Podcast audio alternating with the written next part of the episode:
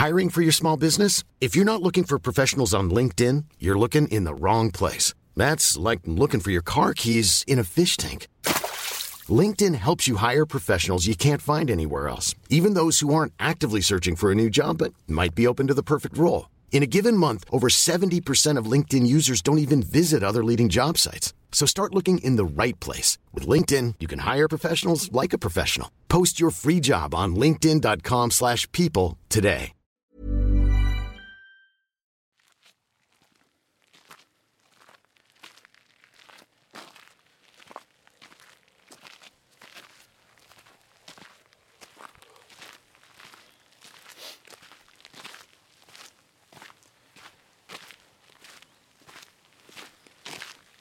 No sé si empezar cantando, porque estamos yendo cuesta arriba Y te va a asfixiar. y me voy a asfixiar. También puedes comentar. Estar en el bosque, bueno, ahora empieza el plano, aquí un poco. Ahora, cuando llegue el plano, empieza a cantar. Estamos en el programa Andar. Aguanten un poquito que subamos una cuesta.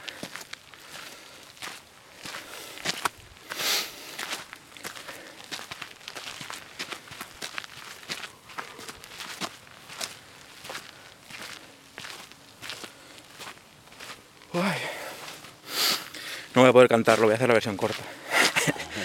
si no, no llego. Andar. Este es el programa de andar. De andar. No está Marina, así que no hay coros. Este es em, un programa especial de Navidad que se emitirá ya en enero. En vez de Marina, en este paseo cast sobre creatividad de videojuegos me está acompañando Sebastián de Paco, también conocido como mi padre. ¿Qué tal? ¿Cómo estás? Buenos días, hijo. Pues nada, aquí. Toda una nueva aventura para mí. ¿Es la primera vez que sales en internet? Eh, creo que sí, directamente sí. Tengo algún anuncio publicitario, Ah. pero tampoco de mucho renombre. Mi padre, además de eh, casi prejubilado, es modelo. Ocasional. Ay, pues es un programa especial. Marina y yo estamos separados, cada uno con su familia, así que hemos aprovechado como para traer otra perspectiva y ahondar, como cuando hicimos el capítulo especial con amigos en la montaña y ver qué opinaban personas, entre comillas, normales sobre este mundillo en el que estamos tan metidos. Pero como grabarlo por la montaña va a ser muy complicado, que ya de normal se me oye jadear en el programa en Valencia, en Benimaclet, que es llanísimo. Voy a hacer preguntas y lo bueno es que mi padre habla muchísimo. Entonces se va a poder encargar él de, de gran parte de la narración. Entonces, esperad que respire. ¿eh? Es lo malo que tienen las subidas. Lo bueno del programa es que se puede estar un poco en silencio, que la gente se pone como experiencia inmersiva. Uy.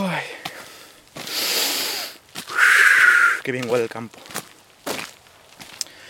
Pues muchos lo esperaríais, de hecho habéis estado mandando preguntas en la mañana de Twitter del 26 de diciembre de 2021, San Esteban. Se está grabando este programa en este momento. Y me habéis mandado muchas preguntas de videojuegos. De ¿Cómo ve tu padre los videojuegos? ¿Cuál es el juego favorito de tu padre? Os lo digo ya. Ninguno, no le gustan. Mi opinión es muy básica sobre los videojuegos. La única experiencia que tengo sobre lo que ha creado mi hijo y Marina y su equipo.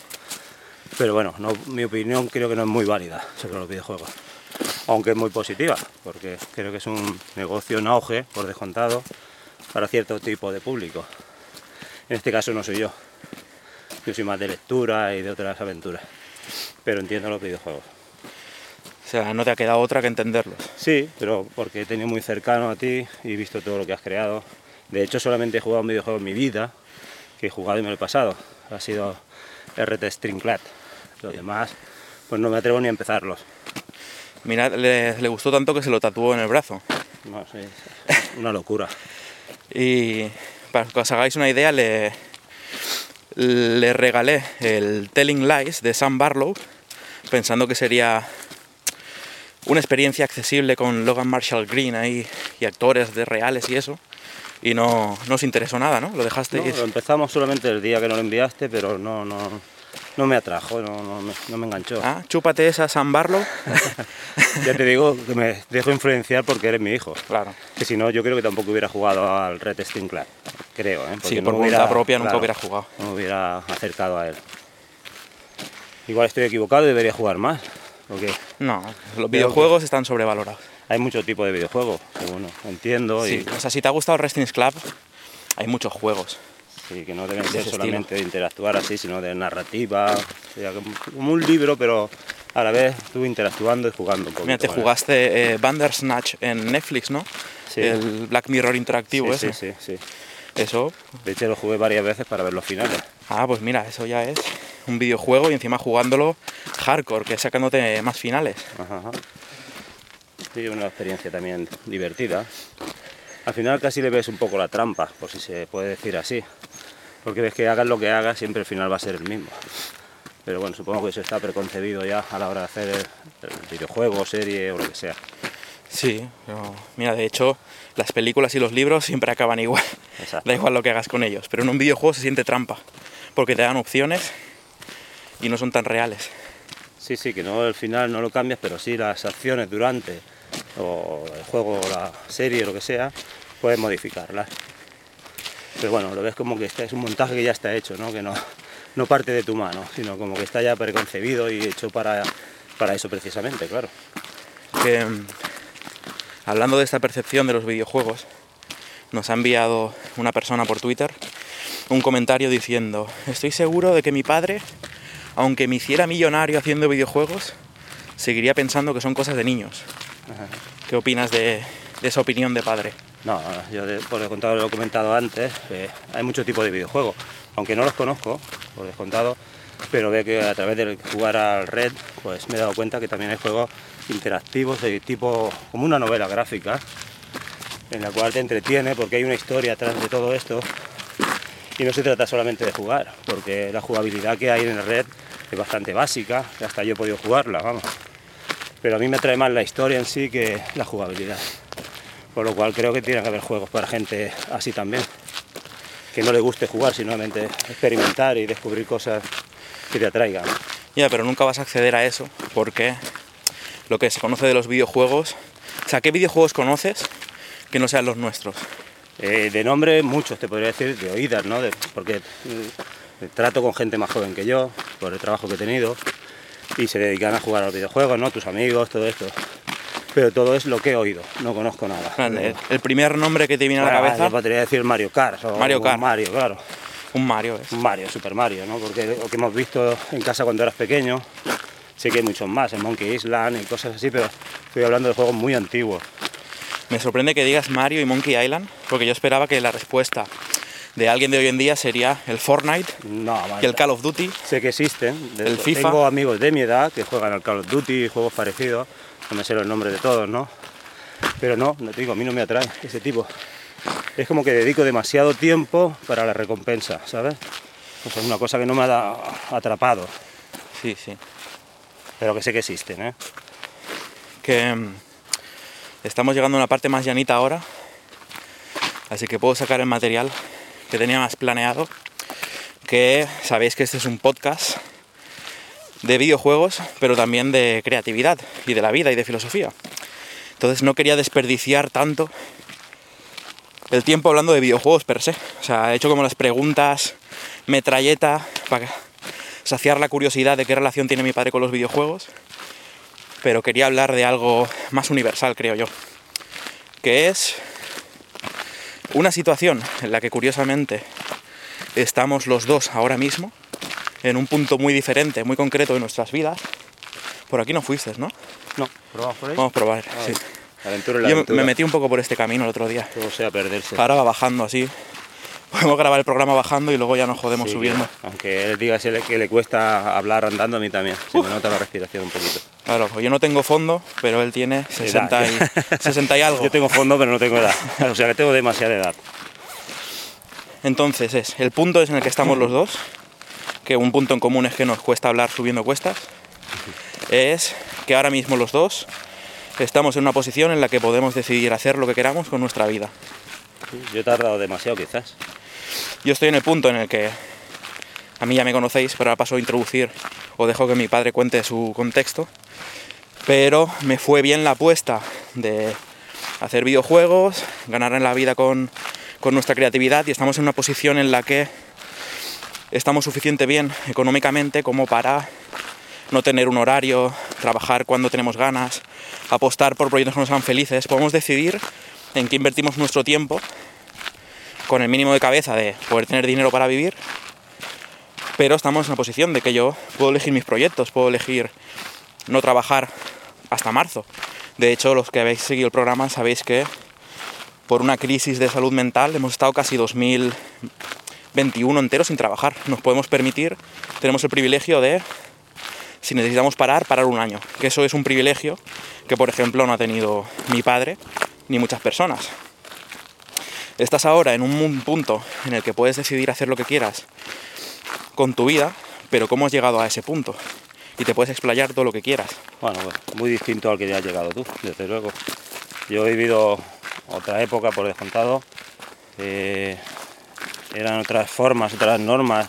La sociedad se movía de otra manera. ¿A qué, ¿A qué edad empezaste a trabajar? Pues mira, yo empecé con 15 años. Era la edad que solíamos empezar casi todos, porque por suerte había mucho trabajo y no te daba que pensar. Ya que no valía para estudiar, no tuve la posibilidad. No culpo a, nadie de no haber estudiado, sino a mí mismo, porque ya ni me lo planteé. Creía que no valía. De hecho, creo que todavía no valgo para estudiar. no tengo esa retentiva como para poder guardar toda la información que recibo. Pues nada, empecé a los 15 años, me metieron en una carpintería, digo me metieron porque no lo elegí yo tampoco. Y ahí estuve pues, un tiempo y así fui deambulando de trabajo en trabajo, pero siempre sin elegirlo yo. Siempre eran elegidos por otra persona, terceros que me encontraban un trabajo y yo pues no, no me lo pensaba mucho, iba cambiando siempre.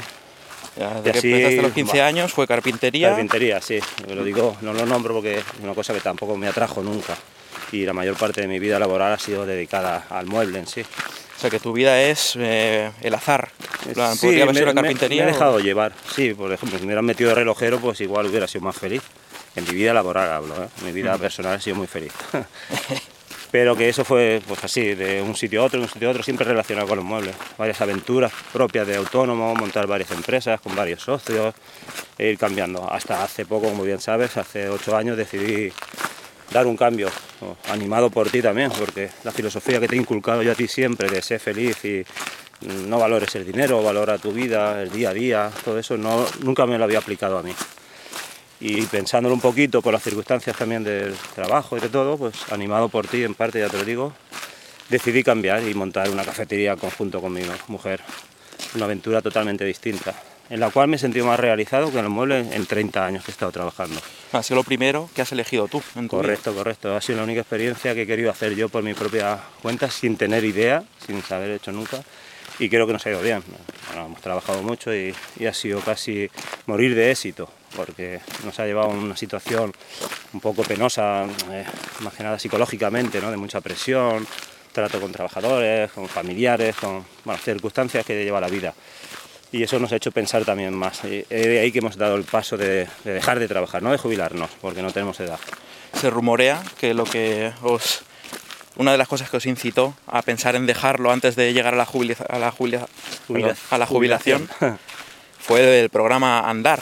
Pues. Ese piloto en el que, lo que me contaste, que estabas como en la cocina, ¿no? Trabajando ahí, escuchando el andar, y llega esa pregunta de, mirad dónde estáis ahora mismo y qué estáis haciendo, es así como queréis morir. Sí, sí, muy, sí, muy da- dramática. Te dan ganas de dejarlo todo en ese mismo momento y de ser capaz de hacerlo, ¿no? Lo que pasa que yo te digo, hemos sido muy consecuentes siempre con lo que hacemos, por la sociedad, por la familia, por, por como nos hemos criado, ¿no? Por ejemplo, yo nunca he sentido la necesidad de hacer cosas nuevas porque no he sido alentado a hacerlas. Si hubiera tenido un padre como, y no es por, por el mé- mérito, como yo hacia ti, pues quizás hubiera sido más valiente. Y valiente he sido siempre porque he sacado adelante todos mis trabajos, pero no los he decidido yo. Y eso me culpo muy mucho de, no haber decidido mi vida laboral durante tantísimos años. Pero bueno, hecho está, ¿eh? Ahora me queda un tiempo nuevo que vivir y no sé lo que voy a hacer. La gente me pregunta, bueno, ¿y ahora qué? Digo, pues estoy de vacaciones. Porque, o sea, habéis decidido eh, salir de la cafetería, que era como el trabajo en el que os ibais a jubilar ya, Y... em, sea, que ¿cuántos años te quedarían para jubilarte oficialmente? Me quedan cuatro años todavía. O sea, O sea que es una como una es temeridad, ¿no? una sí, sí.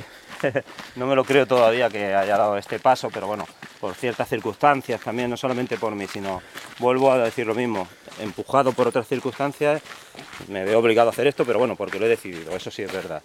Pero que si no hubiera pasado lo que ha pasado, hubiéramos seguido hasta el fin de mis días laborales. He sido siempre así. Entonces, estás en un momento, plan, has ido como con una inercia, que es desde que naciste hasta estar 60 años, un poco más en esta tierra, casi sin tomar decisiones, sino haciendo lo correcto, y ya está. Exactamente, tú lo has dicho, haciendo lo correcto. Y ahora puedes hacer lo correcto o no, ya da igual, ahora puedes hacer lo que quieras. Ahora me falta esa capacidad como para saber qué quiero hacer, ¿no? Ahora voy a dejarme llevar un poco y no sé si soy capaz de descubrir que quiero hacer algo nuevo. Pero no me quiero agobiar tampoco, ¿sabes? No me he planteado nada. Lo primero que me he planteado ha sido dejar de trabajar y ya lo hemos hecho. A partir de ahora, pues no lo sé, la verdad que no. Porque, eso puede ser como un preámbulo, este programa, a pensar incluso en no qué vas a hacer, sino cómo vas a afrontar el que tienes que decidir qué hacer. Porque, o sea, yo ahora mismo, yo sí que siento que he tenido, he tomado decisiones. Y, y sí que siento medio recuerdo y a lo mejor por aquí no podemos seguir. Ya, estoy bien. Eh, Mientras vas hablando no vamos pensando por dónde vamos. Y esto como que se está... No, eh, eh, esto es- están, o sea, suelen ser parte del programa, las aventuras de... Seguimos, seguimos, sí. de meterse en un sitio que no debes. Es que estamos cruzando como se acaba el camino, hay tierra batida con hojas y tal, pero hemos descubierto que sigue el sendero por otro lado.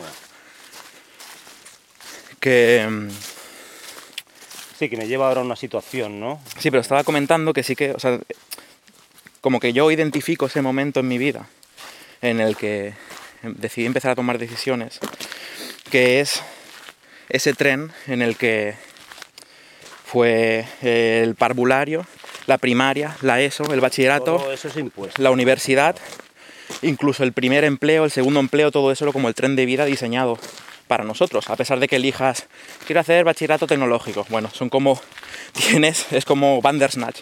Sí. Tienes solo cuatro decisiones Y tienes que elegir una y, y todas acaban parecidas. Y, y fue, yo qué sé, después de llevar cinco años trabajando, que me hice esa pregunta de si no cambio nada ahora mismo, ya no hay más decisiones por delante, así me voy a morir.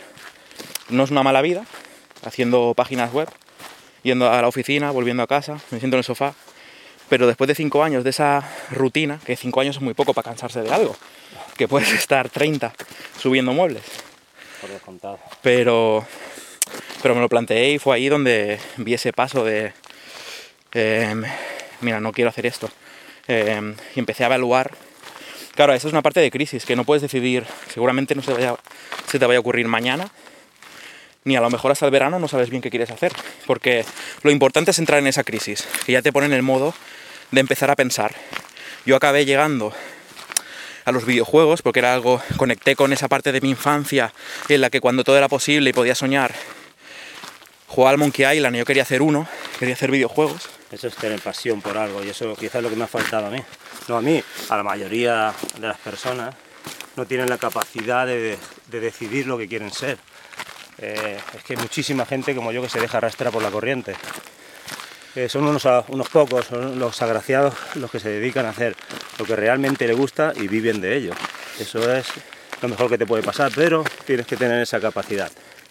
Yo no sé si es tanto una capacidad, sino, eh, sea, sí, puede haber cosas de talento, hay diferentes tipos de inteligencia, Por cosas así. por. Pero encontrar lo que te apasiona sí que es una suerte.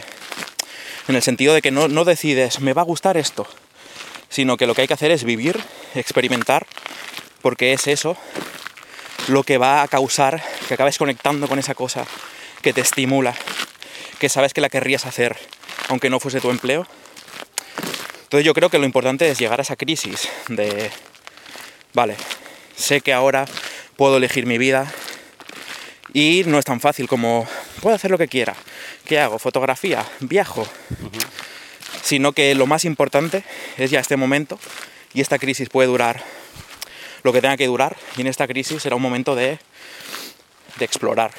de probar cosas. Lo que sucede es que hay un hándicap muy grande que es, yo ahora tengo una ventaja sobre todo eso, que es que no dependo para vivir de lo que voy a elegir.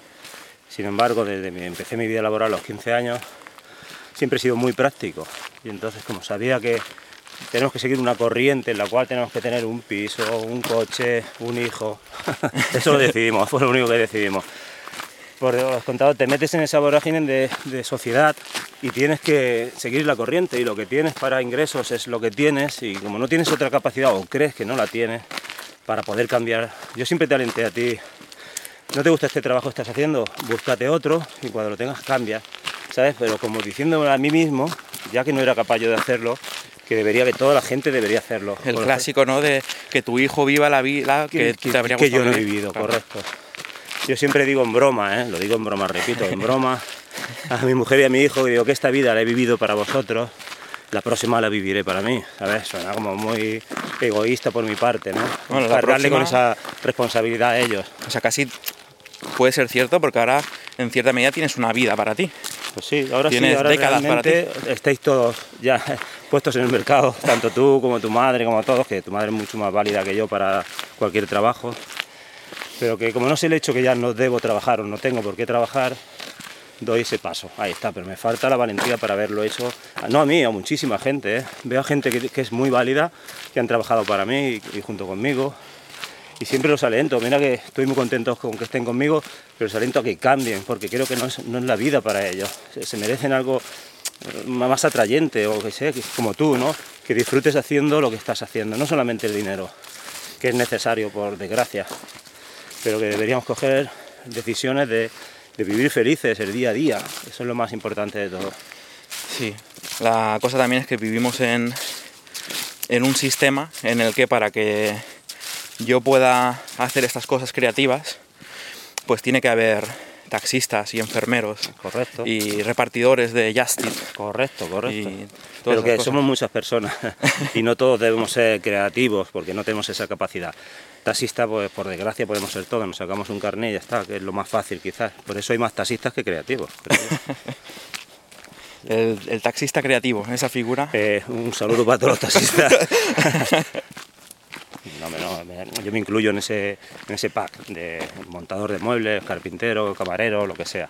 Es una gente que bueno, se gana la vida muy loablemente, pero que si tienes esa inquietud de hacer algo que realmente les llene, pues que lo hagan por descontado, que no, que no sean cobardes como he sido yo, que sean valientes y se decidan con cabeza, por descontado, según lo que les ate en esta vida, y que prueben, porque yo creo que lo más bonito en la vida que te puede pasar es eso, ya te digo, yo estoy súper orgulloso de mi hijo, no porque esté aquí ahora, se lo he dicho infinidad de veces y siempre lo demuestro en todos mis actos, porque exactamente ha hecho lo que yo hubiera querido para mí y no he sido capaz de hacerlo, tampoco me lo he propuesto, ¿eh?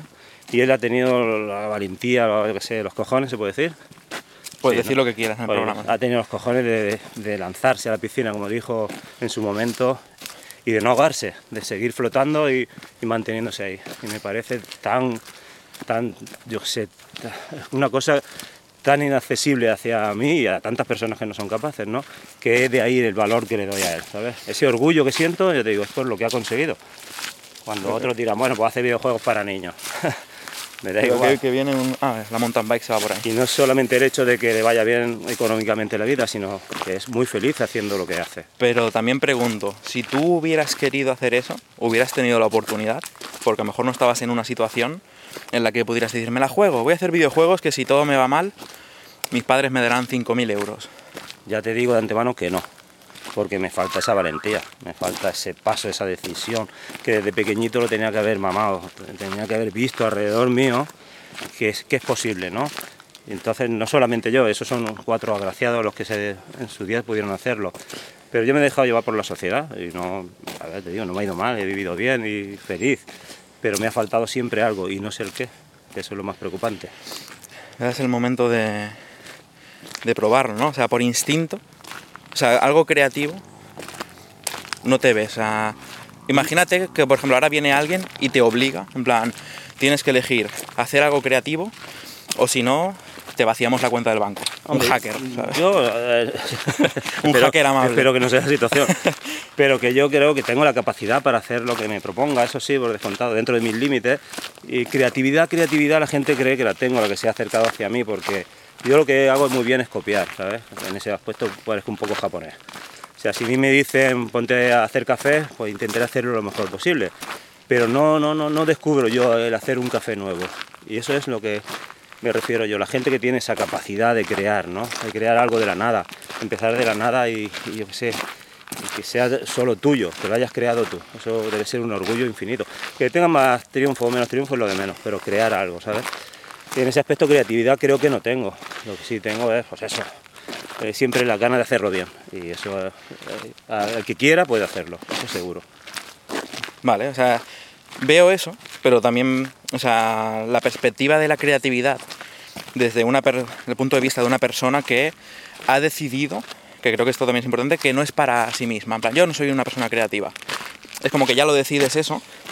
Porque lo he pensado muchas veces. Yo sé que en broma te he dicho muchas veces, eh, voy a escribir un libro cuando me jubile, voy a escribir un libro. Ya verás tú, voy a poner a no escribir porque soy muy torpe. y Puedes tengo que poner a alguien a escribir escribo. por ti, sí. Pero voy a hablar, voy a hablar todo lo que me pase por la cabeza y a ver qué sale de ahí, ¿no? Ya te digo, es que son esas inquietudes que te crees que puedes tener, pero a la vez te crees no capaz de hacerlas. Y claro, no te va a repercutir en nada, la verdad. Ahora no me va a repercutir porque no voy a vivir de ello. Que me atrae a hacerlo, pero por pura curiosidad, ya te digo. Que realmente escribir, fuera del estilo, gramática, no sé qué tal, es, es tener algo que contar. Y eso creo que todo el mundo lo tenemos. experiencias, locuras, pensamientos. Es, una cosa. Yo, por suerte, me gusta leer más que jugar a los videojuegos, como he dicho. Por suerte, ¿eh? Sí, para mí, ¿eh? Porque creo que me cultiva más la lectura que los videojuegos, porque los videojuegos, como un entretenimiento, lo veo ¿eh? con mi punto de vista, ¿eh? volvemos a lo mismo. Es como un entretenimiento al cual se, se dedican muchísimas horas, pero muchísimas, porque cualquier juego de estos tiene infinidad de horas para poder jugar. Ya no te digo si juegas online, que los hay, ¿no? Que puedes estar ahí días y días y horas y horas. Y es que no sé, tanta co- recompensa te da. Y mira que estoy tirando piedras sobre tu trabajo, ¿no? Pero que No. yo lo veo de esa manera, ¿sabes? Sin embargo, la lectura es como algo que metes en tu propia cabeza y te creas ese mundo que estás leyendo bajo tu visión, ¿sabes? Sí, Es como algo muy atrayente y que te entretiene, no A toda los- la lectura. A los videojuegos les sobran los gráficos, la música y la interactividad. Ajá. Para- Pues solo sí. quiero una idea en mi Una cabeza. idea, una idea así, que tú te hagas la idea en tu cabeza. Ujú. Pero sí, sí, ya te digo, que la mayoría de la gente somos así, ¿eh? que lo sé, que no, no me creo un bicho raro, al contrario, me creo del montón. Sí, sí. Buen día. Buen día. Y nada, te digo, pero que no sé, yo preferiría hablar más de ti que de mí, o de la vida, de las circunstancias, de, de qué nos ha llevado a esta relación padre-hijo. Sé que no es el programa para hablar de padre-hijo, ¿no? Bueno, pero aquí que cabe es la todo, sí. oportunidad de decirlo, ¿no? Se lo digo a todo el mundo que me rodea. De hecho, eso de los tatuajes es porque siempre he sido un poco hippie, hubiera querido tatuarme, ponerme un pendiente, pero sé que no iba conmigo. Por mi estilo de vida, sabía que no iba conmigo. En mi cabeza quería ser así, pero sabía que no iba con mi estilo de vida. Y el momento de tatuarme a los 60 años, desde locos, es porque tenía un motivo para hacerlo, un orgullo, ¿no? Tenerlo en mi piel y algo como que puedo ver cada día. Y eso es, cuando tienes decidido algo hacer así, es porque lo tienes muy claro, muy claro, muy claro. Pero bueno, que el estilo de vida que no te permite tatuajes realmente es hacerte un tatuaje o no, ¿no? Porque si te hace el tatuaje, tu estilo de vida es el que tiene tatuajes. volvemos a lo mismo, te dejas guiar por la corriente de la sociedad y en el mundo en que te mueves, pues debe ser así, o te crees que debe ser así, no te muestras tú mismo. Hablo bajo Sí, mi sí. punto de vista, ¿sabes? Que supongo que no toda la gente se analiza tanto. No. Es como es y viste como quiere y no sé. O sea, yo entiendo eso de tener que hacer lo correcto o lo que encaja, porque por nuestro estilo de vida nosotros somos unas personas que vivimos una vida muy poco común. Paula y Marina y yo vivimos juntos y tenemos el trabajo bohemio y es como que Claro. no hemos sido responsables hasta que por fin ha llegado el dinero y nos ha, estado, nos ha dado estabilidad. Hemos sido muy responsables y vivimos como muy... Bueno, pero a contracorriente tenido, en eso. tenido la valentía de hacerlo, ¿sabes? De dar ese paso. Es que esas locuras, llamémoslo así, porque no es lo, lo, digamos, lo, lo normal en la- dentro de la sociedad. Ahora cada día más, por suerte, la gente vive su vida y vive como quiere, con las críticas que pueda recibir, le, le da un poco igual todo, ¿no? Pero si eso hace mm, 30 años era inaudito, vivir así Sí, una vida como claro. la que vivís vosotros ahora, hubiera sido quemado en la hoguera. Eso Pero, o sea, entiendo esa presión porque todas esas decisiones que tomamos, o sea, ha habido momentos en los que eh, yo no vivo en el vacío, tengo una familia y tengo personas que me rodean y eso, o sea, entiendo esa presión. Y he tenido momentos en los que decidir, quiero hacer videojuegos y me la voy a jugar y voy a arriesgar y creo que este va a ser mi camino y recuerdo el momento, 2012 creo, febrero 2012 o así, que te llamé para decírtelo. En plan, lo tengo claro, voy a hacer videojuegos, este trabajo de hacer páginas web ya no me funciona y... Me alegró, me alegró que lo dijeras porque era el momento de probarlo. Pero me recomendaste en contra. Bueno, te Me dijiste, hombre, creo que no es sensato hacer eso, que creo que es un buen consejo, es lo que le digo yo a la gente también cuando me dice que va a dejar Correcto, todo para hacer videojuegos. que no sabes si esa persona que decide hacer eso va a tener la suficiente capacidad como para triunfar. Es que es muy difícil y tú lo has hablado en todas las charlas que das a la gente que quiere vivir de esto de los videojuegos, ¿no? Que no es tan fácil, que de hecho habéis muchísimos y tú por suerte o por azar o por lo que sea o porque te lo mereces, ¿no? Puedes vivir de ello. Pero que no todo el mundo va a ser creador de videojuegos, porque se podrán dedicar a trabajar en la industria del videojuego, pero por desgracia no podrán hacer lo que ellos quieren si es que tienen esa necesidad, porque no van a llegar. Y eso sucede en todos los ámbitos, en todos los campos sucede eso. Ya, pero es como lo de montar una cafetería. Qué locura, imagínate si te va mal. muy arriesgado además, en 2014 con plena crisis de laboral, eh, con 54 años, era, bueno, era como, yo qué sé, qué sé, necesito hacer algo. Claro, ahí tuviste presión de la familia también, ¿no? A lo mejor Muchas- opinarían a de... los amigos, la familia, estáis locos, no tienes por qué hacer eso, en tu trabajo no te va tan mal, eh, continúa ahí para lo que te queda ya, trabaja para otro. Y no sé, no he trabajado nunca para nadie, menos cuando tuve 15 años, a partir de ahí ya empecé a volar, pero siempre arrastrado por la gente, ya te digo, no lo decidí yo, no O sea, soy, tan- no soy tan autónomo, valiente. no soy tan autónomo al servicio de las tiendas y... Sí, sí, pero no muy valiente, ya te digo, siempre arrastrado por las circunstancias, por el momento. No decidí en, en varios momentos que tenía que cortar esa relación laboral por distintos motivos, tenía que haber cambiado. Tenía que haber tomado la decisión de haber montado la cafetería hace 30 años, por ejemplo. O yo qué sé, o haberme puesto a tocar la guitarra, a ver si triunfaba. Mil cosas, como lo que tú hiciste en el 2012. Eso digo, alentado también por mí, siempre dándote un consejo de, de seguridad, de, de estabilidad. Hola, días buen día. para que, no sé, pues, seas consecuente con lo que vas a hacer. Y eso, visto que siempre lo has hecho. La gente puede pensar que todo lo que haces es sin conocimiento y que te tiras a la piscina ahí sin valorarlo. No, no. Yo sé que tú calculas muy bien las cosas y sabes cuándo vas a hacer una cosa o no. Y cuando tienes que dejar una cosa, también la dejas. Que también te lo he criticado. Que yo nunca he sido capaz. Si empiezo una cosa, tengo que acabarla. Ya, ya, Aunque me machaque ahí, me cueste media vida, lo tengo que hacer. Y tú has tenido el valor también de dejar el trabajo de un año y pico está casi terminado y decir, no me convence, lo voy a dejar. A ver, eso no lo hace todo el mundo. Ya, porque da mucho miedo, en plan, para justificar la vida que has invertido en eso, tienes que hacer que eso vaya bien, porque si no es como aceptar que has desperdiciado un año de vida, Correcto, correcto. cuando en realidad has aprendido muchas cosas, que siempre te lo llevas todo contigo. Ese es el punto de vista distinto, que es el que deberíamos tener todo el mundo. Si estás haciendo algo que realmente no te llena o sabes que te va a aportar dinero, eh, volvemos a lo mismo. Si realmente necesitas ese dinero con tanta imperiosidad, tienes que hacerlo por huevo.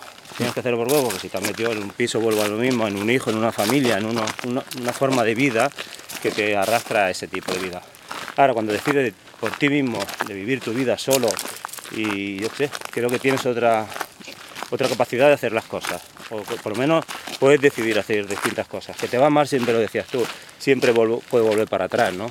A casa de mis padres, aunque sea lo último que haría. Sí, sí. Pero bueno, O sea, es el, es el colchón de seguridad de que sabes que siempre puedes. O sea, sería algo que no me gustaría y sería traumático a estas alturas tener que volver. Pero que creo que la temeridad, o sea, el decidir cometer una temeridad como montar la cafetería o decidir que voy a hacer yo videojuegos. no tenía padre que me esperara detrás. Claro, o sea, Bueno, te tenía a ti. Y claro, te, ahora, te tengo a ti. ahora yo ya sé que os puedo ayudar a vosotros. Pero que, que creo que esa temeridad hay que cometerla, porque me planteo esas cosas de si no cometo esta temeridad, pues cuántos tiempos, o sea, mi vida ya es esto. O sea, si no cometo temeridades, si no tomo decisiones Correcto, arriesgadas, Correcto, correcto. Por eso eh, la frase esa de he vivido esta vida para vosotros es medio en broma, ¿no? Pero es como una forma de decir, no he vivido la, la vida que yo hubiera querido, que no sé cuál es. Por eso alento a todos los jóvenes, por, por- más que a la gente ya de mediana edad o mayores, que no lo duden, que, que- que prueben cosas nuevas, que siempre sean consecuentes con su vida, con, lo- con la repercusión que va a tener, pero que no dejen de hacer nada. La frase típica, no te arrepientas de no haber hecho, sino arrepiéntete de haberlo hecho, ¿no? sí, sí, Pues sí. eso de verdad que tendríamos que aplicárnoslo todo. Por aquí por la izquierda, mañanito. Yo tiraría por aquí más, más planito. Sí, sí, sí. Que em, te iba a decir, animas a los jóvenes, pero yo desde aquí animo también a las personas de 60 años, de 80. Plan, ¿por qué vas a decir, uy, es que ya para lo que me queda en el convento, Sí, pero es por lo que te arrastra, es por todo lo que arrastra. O sea, digo, el joven depende de él solo, el que está solo, ¿no? O el que vive en pareja o se mantiene una relación con alguien, pero de momento de- decide él su vida. Cuando ya estás atado a tantas cosas, tú lo has dicho antes, que te hace pensar, ¿no? ¿Qué pensarán mis padres, mis tíos, mi familia, mis amigos cuando decido hacer alguna cosa? Esa presión para un hombre que tiene una carga detrás, llámale carga, ¿no? De unas responsabilidades es mucho mayor que para un joven que solamente es lo que dirán, que digan lo que quieran, si es que no va a pasar nada. No, voy a hacer, aquí voy a hacer una hot take, que eso es una expresión de internet que es de que vas a decir algo controvertido o una, una reflexión así como que se va un poco de madre. Pero creo que el, el mundo, tu- lo- lo- la- cuanto más grande es tu familia, más formas parte de una secta más grande. Y, y digo la palabra secta Sí, sí, porque estuve viendo un documental de cómo funcionan las sectas y dentro de ese documental había un experimento muy chulo que era para analizar la presión de grupo que es por lo que hacemos las cosas correctas. Y la- el ejercicio era, ponen a un grupo de personas en, una, en un aula y les ponen un cuestionario con una pregunta, o sea, la- ahí la respuesta correcta es como muy obvia. Pero todos son parte del experimento menos un sujeto que está ahí que no sabe nada. Y lo ponen como, por orden tienes que ir contestando. ¿Cuál pregunta crees que es la buena? La B, el siguiente la B, el siguiente Sí, la sí. B. Y tú sabes que claramente es la A. Pero cuando llegan a esa persona, el 70% de la gente decía eh, la B. Porque la presión de tener que encajar Sí, sí, es sí. como por lo que funcionan las sectas. Bueno, si todos están diciendo aquí que este Sí, yo no voy a ser el punto de que todos se fijen Del en mí, discordante. que me salgo de la norma, ¿no? Entonces, ¿qué hago aquí, no? Pues sí, sí, es un gran ejemplo. Entonces yo Sí. creo que una familia tiene mucho esa presión de... Yo siempre he notado sobre mí esa presión de el Jordi es eh, un poco el raro en el que se va de, Bueno, sí, del camino. Sí, pero no ha sido como una manera de criticarlo, que dentro de la familia, que por suerte tiene una familia muy respetuosa y muy, eh, o sea, muy secta. Pues yo siempre he dicho, la Sí, familia sí, sí. Es una secta, ¿no? Eh, llevarse Sí, bien durante tantísimos años. Estamos ahora gente. en una casa rural paseando, pero estamos con 22 personas. ¿Qué, qué Navidad hay de 22 personas? Que se mantenga tan unida la, la familia, sí. Mira, eso, eso me lo puedo atribuir a mí, si se puede decir atribuir, porque hace seis o siete años, cuando fue la primera vez, eh, siempre decíamos por lo típico, ¿no? A casa de la Yaya, a casa del Tito, a casa del otro, era, pues, bueno, comer, sentarse, comer, sentarse. Dije, pues sería una experiencia muy agradable, creo, por lo menos probarlo, es reunir a toda la familia durante cuatro días en una casa, el saber lo que es convivir, discutir, eh, levantarse, ¿no? Emborracharse incluso, pero todos juntos, ¿no? Tipo Que, que nadie es el anfitrión de nadie, pero sí que se Exacto. crea una presión de grupo diferente. Y tanto, y se Sí, sí. critica mucho también a los actos, ¿no? No has hecho esto, no has hecho lo otro. Es decir, que no puedes ser tú mismo ahí tampoco. Ahí sí, tienes sí. que, pues eso, pues estar dentro de una sociedad. Pasa que esta familia, pues ya digo, es muy secta, muy secta. Aquí las puñaladas no vienen por la espalda. Sí, Aquí sí, te sí. las dan de cara y luego te piden perdón por habértelo clavado, pero como debe ser en la vida. Sí. Yo no creo que debemos ser falsos, ¿no? Hipócritas y guardarnos lo que pensamos. Y más en una familia. Sí, Si o en sea, la vida todos fuéramos capaces de decir lo que pensamos sin hacerle daño a nadie, nos llevaríamos mucho mejor. Pero yo me, me- me incluyo la parte de los hipócritas, porque siempre en mi vida ha sido, digamos, en la dirección de no hacerle daño a nadie y a la vez aprovecharme de ello. Eh, No sé si me explico. o de evadir un poco el conflicto también, porque te Sí, sientes mal pero- si... Pero siempre ya te digo, cuando alguien no me ha interesado le he dado largas y ya está, Sí, educadamente ya está. Pero cuando me ha directamente a mí me influía, siempre no me he mostrado yo. Y Vuelvo otra vez a lo mismo, ¿no? Y eso lo hace la sociedad, supongo que es lo normal, ¿no? Pues un comportamiento dentro de una sociedad y no ser tú 100%. Sí, sí. Sí, sí, sí. O sea, ya digo, la palabra para la gente que se haya sentido ofendida por llamar a sus familias sectas, No. me refiero a que tiene elementos. Un segundo, estamos atravesando una conversación de lugareños. Hay gente en la montaña, ¿eh? Sí, sí. Cosa rara. que tiene componentes sectarios. O sea, cuando yo vi el documental dije, joder, esa presión de grupo, esos valores intrínsecos que has desarrollado, porque muchas de las víctimas de estas sectas eran niños que han nacido dentro de ese seno. Mira los perritos. Bueno, hay, hay de todo. Está bien porque el, el andar se caracteriza también por tener animales. Uy, que hay, que hay un perro más grande. Se llevan bien. Esto es parte también del programa, ¿eh? las intervenciones de, de animales. Es el directo, ¿no? Sí, sí, sí. Uy, hola, hola. Otro perrito. Que eso, que tiene como. Vimos cosas componentes, que yo he crecido en el seno de una familia numerosa, bueno, no la nuestra, pero grande, Sí, sí. y que hay unos valores intrínsecos que ni siquiera sabes que los has aprendido. Eso es como. Cada núcleo familiar son pequeñas sectas.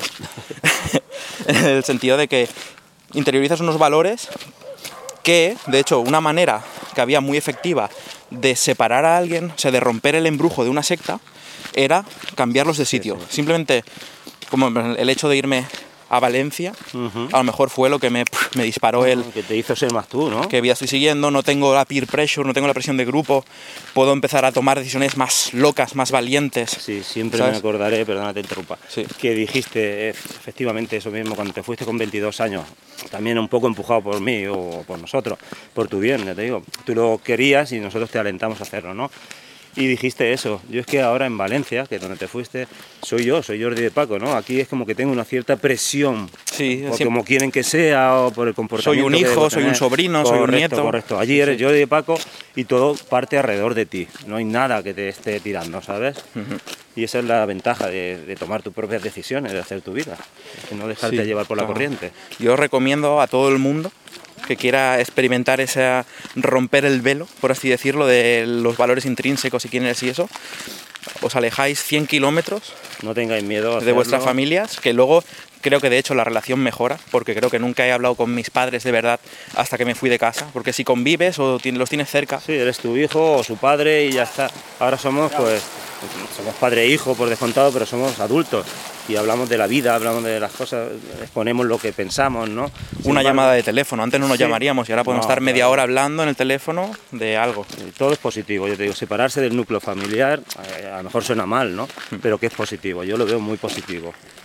Es como que te deja vivir tu propia vida. Cuando Sí. sabes que está toda tu familia, está ahí, pero aún así tú puedes hacer tu vida y saber que está detrás tu familia y acudir a ellos cuando quieras. Sí. Eso es lo bueno. Sí, sí. Que, por cierto, hablando de familia, un segundito porque me está llegando una comunicación. Creo que me está entrando del estudio, sí, dime. Ah, vale, hemos, hemos con- vale, hemos conectado con Marina. Nos está informando a unos 200 kilómetros de aquí, hablando de distancias. Vale, sí, Marina, te doy paso, ¿eh? Adelante. Venga, muchas gracias, eh, Sebastián, por venir. Pues nada, sabes que ha sido un placer hablar contigo y, y que me escuche la gente, que quizás es lo que también me gusta. A lo mejor haces podcasters ahora. Así como me has presentado que dices que hablo mucho más que tú, la verdad que tengo mucha verborrea. No hablo tan bien como tú, ¿me entiendes? Porque no tengo las palabras adecuadas, pero que sé lo que quiero decir también, lo que quiero transmitir a la gente. Pero bueno, es un placer, te digo. Un saludo para Marina, ¿eh? Desde. Teresa. Eh, Marina, te mandamos un saludo ahí a, a tu pueblo. Que te damos paso, ¿eh? Y te doy paso con esta entradilla. Andar. Este es el programa de andar. Andar. Andar, este es el programa de Ready to pop the question? The jewelers at BlueNile.com have got sparkle down to a science with beautiful lab grown diamonds worthy of your most brilliant moments. Their lab grown diamonds are independently graded and guaranteed identical to natural diamonds, and they're ready to ship to your door. Go to BlueNile.com and use promo code LISTEN to get $50 off your purchase of $500 or more. That's code LISTEN at BlueNile.com for $50 off. BlueNile.com code LISTEN. There's never been a faster or easier way to start your weight loss journey than with PlushCare. PlushCare accepts most insurance plans and gives you online access to board-certified physicians who can prescribe FDA-approved weight loss medications like Wigovi and Zepbound for those who qualify. Take charge of your health and speak with a board-certified physician about a weight loss plan that's right for you. Get started today at plushcare.com slash weight loss. That's plushcare.com slash weight loss. plushcare.com slash weight loss.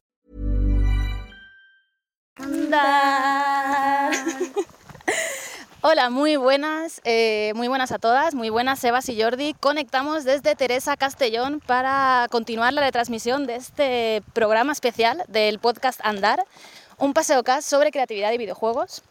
Eh, yo soy Marina González y bueno, pues como habéis escuchado con Jordi, eh, estamos en Navidades y nos hemos separado por Navidad, cada uno estamos con nuestra familia y estamos en sitios diferentes, estamos paseando por sitios diferentes, caminando por sitios distintos, con personas distintas y hemos aprovechado para traer a, a otros invitados y hablar pues de mm, las cosas que solemos hablar en el programa, de la creatividad, videojuegos, eh, vida creativa y lo que surja en general, pero pues bueno, pues con otras voces, ¿no?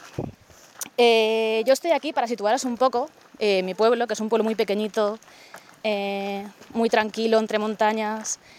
Ahora estamos en el río, que igual lo siento si se escucha viento, porque hoy hace un poquito de viento, luego nos iremos más hacia el pueblo en sí, pero igual de fondo se escucha la cascada, el agua del río y demás. Eh, y bueno, pues eso es un sitio muy, muy tranquilito. Y nada, y pues conmigo hoy eh, tengo a mi hermano Pau. Hola Pau. Hola, hola a todo el mundo. Y bueno, también tengo a su familia que está por aquí. ¡Holita! ¿Quién es? Estén grabando. Di hola. Hola. Una no dice mucho hola.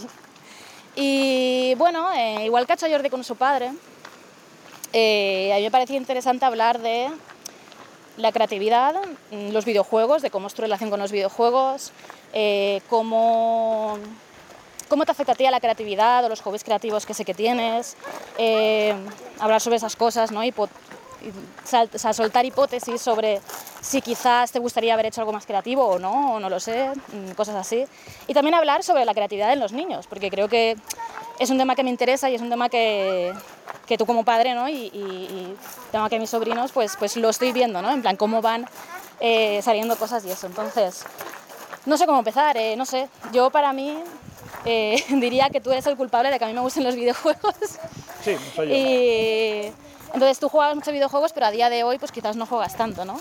Bueno, al final, al final los videojuegos vienen a. acuden, acuden a mí, al final. Es como si, si hubiera visto, porque en realidad he jugado un montón de videojuegos. Marina lo sabe.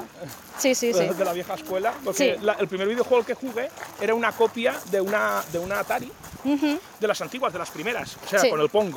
Eso es lo primero Sí. que jugué de pequeño, pequeño, pequeño, con Ya. 5 años o así, ¿no? Madre mía. Y luego estuvo la Atari 2600, Amstrad no tuvimos porque no había dinero, pero hubo Atari 2, bueno, Atari Sí. No era 2600, la que llegó a España era 2600, aquella creo que era otro número, Sí. eh, porque entonces eran los tiempos en los que se pillaban estas cosas de Andorra, Ceuta, Ya. estos Sí, sitios sí, se pillaban sí, sí. mejor. Luego llegó la, la NASA, bueno, la NASA, llegó la Nescopia, Claro. que, que barrió en las tiendas de España, Sí. eh, que fue la que primera la que empezó a jugar Marina. Yo recuerdo esa consola, o sea, yo la otra consola más antigua la tenemos en casa y es como cuando era pequeña la poníamos alguna vez y la probábamos y tal, pero era como, wow, esto... Y la del no Pong sé". la recordarás, ¿no? Eh, sí que la recuerdo, pero... En la caja, probablemente. Sí, y una vez que la pusimos y probamos los juegos y dije, ostras, Esto es qué, injugable. qué movida es esta, ¿no? O sea, sí, sí, sí. Además era un poco aparatosa de conectar. La, la, Sí, me la, acuerdo. la- la Atari antigua era aparatosa, aparatosa. Sí. La, la- Atari 2600 mm, era un poco más injugable. Y la, y la NES, la NES la verdad es que ya empezaba, se notaba que los videojuegos empezaban a ponerse más, más, más serios. Ya empezaban Claro. a- habían algunos que emulaban un poco un recreativo, que fue los primeros que tuve. Lo primero que tuve de cartucho fue el Double Dragon 2, que intentaba emular al recreativo, y una de las tortugas ninjas. Pero tú empezaste a jugar al tenis. Sí, yo recuerdo jugar al tenis, sí, la Al verdad. tenis, al tenis- al tenis de la NES. Sí, sí, sí, de la NES recuerdo poco. Bueno, este de disparar, ¿no? También. El de los patos y El de los los patos. Y. Ahora mismo la verdad es que no lo sé. Bueno, de la NES. al, al tercer participante verdad, del claro. programa, Sidefix, que está aquí. Sí. Ha decidido ladrar a algo. algo, Sí, sí. algo hay por aquí por el campo, hay muchas cosas a las que ladrar. Sí. Y luego ya tuvimos la Super Nintendo y ahí fue tu Ahí sí que- claro, claro, ahí fuerte, sí que- fuerte, porque ya te claro, claro, a ti. Si no recuerdo mal, la Super Nintendo te cogería a ti con... con seis años creo que te cogería ya, porque tú empezaste a jugar con cuatro, ¿eh?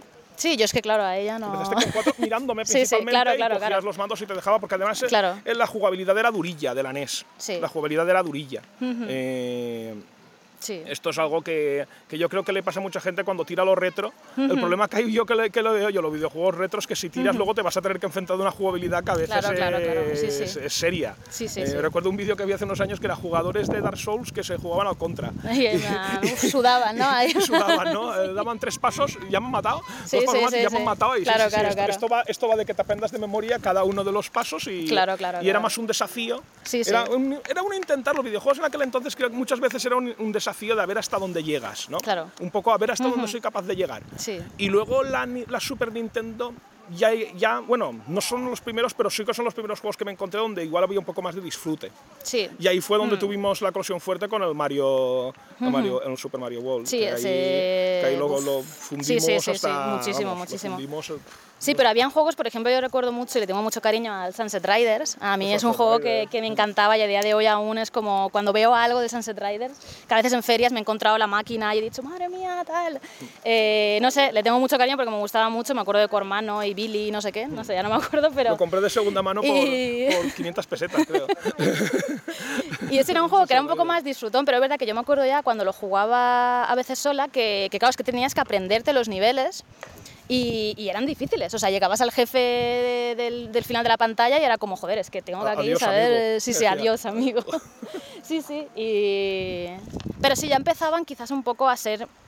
Es que ten en cuenta que Sunset Riders es un port de recreativa y claro, eso le marcaba mucho Claro, juego. claro, eso sí, tenía esas mecánicas, tenía, claro, tenía la mecánica de, Sí, sí, sí. tira dinero, Claro, básicamente, entonces eran más duros, eran más Mm, duros. Mario World a mí me gustó porque eh, Sí. era de disfrutar más. Sí, yo ya, me lo ya era más de disfrutar, claro, era de coger, jugar, jugar, Sí, sí, tenía sí, una curva de aprendizaje Mm. buena, o sea. Nintendo estaba ahí ya... O sea, la curva de aprendizaje de hoy en día que tiene Nintendo y de, de- Ujú. ya, bueno, ya entonces ya se veía, es que lleva muchos años. Nintendo con esto, ¿no? Sí, o sea, sí, que, que ahí fue ahí fue donde empezó un poco todo. Y luego Mm. ya se y luego ya pues ya tuvimos nuestra continuación, ¿no? Ya por continuar esta, este viaje, ¿no? Con la Dreamcast. la Dreamcast, mi consola ¿no? favorita, porque es la que hemos tenido, así, yo qué sé. La que a mí me ha pillado más mayor, ¿no? Claro, en, en casa. Y... Yo, tuve, yo tuve una Play, pero la tuve cuando estaba de co- con, compañeros de piso. Bueno, Sí, la tuve con mis compañeros de piso, una, Claro. la típica Play Hmm. guarra de entonces, que te la vendían de segunda mano con un chip. Recuerdo que el chip Sí. estaba puesto con. Esto a la gente más joven le va a sorprender. Tenía un chip puesto con celo. Se la compramos de segunda Sí, mano sí. con un chip de pirata puesto con celo y se nos rompió y la llevamos a un sitio que la arreglaran. O la arregló un amigo mío, ya no me acuerdo. Y cuando la abrimos, vimos que el chip estaba puesto con celo. Y entonces En plan, ya. esto lo es llevamos a súper una- casero ahí, sí, sí, sí, Y lo llevamos a una fotocopiadora que regalaba, que, que chipeaba Place y nos la pusieron ya una, un chip ya, pues ya le dieron con un puntito de soldadura. Sí, sí, ya, por lo ya menos ya. Funcionó. Pero aquello Sí, era. sí. la- luego estuvo la Dreamcast, que la Mm. Ya fue una cosa Sí, sí, seria. sí, sí, la Dreamcast ya Además, a medias o sea, que la tuvimos, que era dos semanas, ¿no? Dos semanas, ya íbamos ahí cambiando un poco y tal, pero sí, para mí... O sea, la Dreamcast es lo que ha marcado más... Que a mí me han gustado los videojuegos, pues eso, desde pequeña me lo pasaba muy bien y todo eso, pero ahí fue cuando descubrí cosas que era, wow, o sea, de mis juegos favoritos, que a día de hoy, evidentemente, ha envejecido como ha envejecido, pero para mí sigue siendo tal, que es el Semue. Y, y por, joder, es lo de siempre, ¿no? Que claro, tú igual te quedas con cosas que son las que has jugado. Igual si hubiera tenido una Play, hubiera tenido el Final Fantasy 7 o 8, pues igual ese hubiera sido mi juego, ¿no? Fue el Semu en mi caso. Aún así creo que, que marcó muchas cosas y tal, pero claro, es, es el cariño que le tienes a esas cosas y es el descubrir y pensar, hostia, ¿cómo pueden hacer esto, no? Yo pensaba, yo veía eso y decía, joder, pero si este pueblo que está súper vivo y todos tienen sus cosas y yo qué sé, además a mí me resonaba porque también vivo en un pueblo pequeño, entonces pues claro, tenía ahí como esa conexión, ¿no? En plan de, ay, Era me, me siento ahí, claro, O sea, ser- intentaba ser costumbrista, Pero, no, no lo mm. conseguía del todo porque no lo tenía Sí. bien gamificado, pero lo intentaba. Pero intentaba meter y ese cosillas, elemento. y- Esos elementos, estaba muy bien. Sí, sí, Aunque ahí también era bueno. yo culpable, aún en esa época aún me consideré yo culpable de tu evolución, porque aún traía ver, yo a veces claro, los juegos. claro, claro, sí, eh, sí, realmente sí, claro. Porque yo compraba las revistas de Ujú. Dreamcast, no sé Sí. qué se llamaban, ni me acuerdo ya cómo se llamaba aquella Eh, revista. Dreamcast, se llamaba, era, sí, ¿eh? sí, Que se llamaba Dreamcast tal cual, y venía con el disco de demos y las guías, que yo me acuerdo de ese muela, reventé en plan, me voy a mirar todo para hacerme todo, Todas sacarme todas las cosas, sí, las sí. bolitas de, de muñequitos Hostia, yo es que me hice el 100% de sacar todas las bolas y todo, tenía Pero no era yo culpable un poquito. Y con ordenador Sí. también jugábamos entonces. Sí, también, también, claro. cuando empezamos con el PC, juegos de Sí, sí, sí. Sí, también era yo ahí- culpable. Tu evolución sí. ya propia fue ya, evidentemente, es que claro. No, claro, a ver, tarde, te gustan ya unas fue cosas u otras, claro. Cuando claro, cambiamos sí, las tornas y empezaste tú a sorprenderme a mí. A decirme, mira, he descubierto este juego, o este otro Ya, juego. ya, ya, "Ostras, cómo claro, claro. Este juego indie, este no sé qué, ostras. Claro, claro, claro. Ya se Sí. invirtieron los papeles en un determinado momento. Sí, y hoy en día, pues juego casi todos los días con mi hijo, realmente. Ya, Lo claro. es que ya no, no, no tiro tanto el triple A. Tuve una época de triple A fuerte porque también tuve una Play 2. Ujú. Bueno, y la tengo, la Play 2. Lo que es que está ahí, bueno. Y, y- y ahí tuve una poquita de triple As de God of War, todos estos juegos ya más duros, eh, Ujú. eh, eh, de, de- de Sí. jugar tiempo, hasta que pff, me aburrí un poco de ellos. y Final Fantasy, porque Final Fantasy la Play 1 me pasé el 7, el 9, o sea, que también tuve mi, mi, mi Claro. así.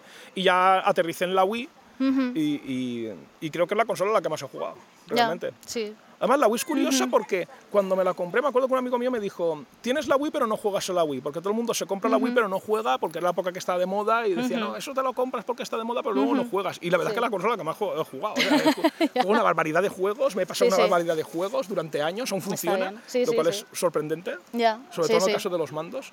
Claro, Eh, sí, claro. también está O sea, es más resistente, que- sí, sí. Es más resistente no. porque la Sí. por ejemplo, le ha costado más. Sí, le, le- a día de hoy la pones y, Y le cuesta. no va muy bien, tal, sí, sí. Que también tuvo sus viajes, la Dreamcast esto fue usada Sí, muchísimo. fue usada muchísimo, mucho. Muchísimo, porque tú Sí, la usabas sí. un montón y yo cuando me la llevaba allí, o sea, Claro, claro, la claro. arrasábamos. Sí, sí, sí, O sea, arrasábamos con mis compañeros sí, de piso. Pero en fin, ya así Sí. está ahora que ha aterrizado un caso Claro. ¿ves? ¿Verdad? Sí, sí, ahora tenéis una Switch.